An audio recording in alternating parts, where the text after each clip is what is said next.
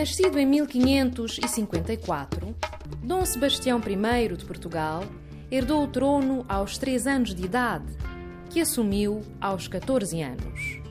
Movido por um grande fervor religioso e militar, planeou uma cruzada em Marrocos, acudindo ao pedido de ajuda de Mohamed al-Mazlouk.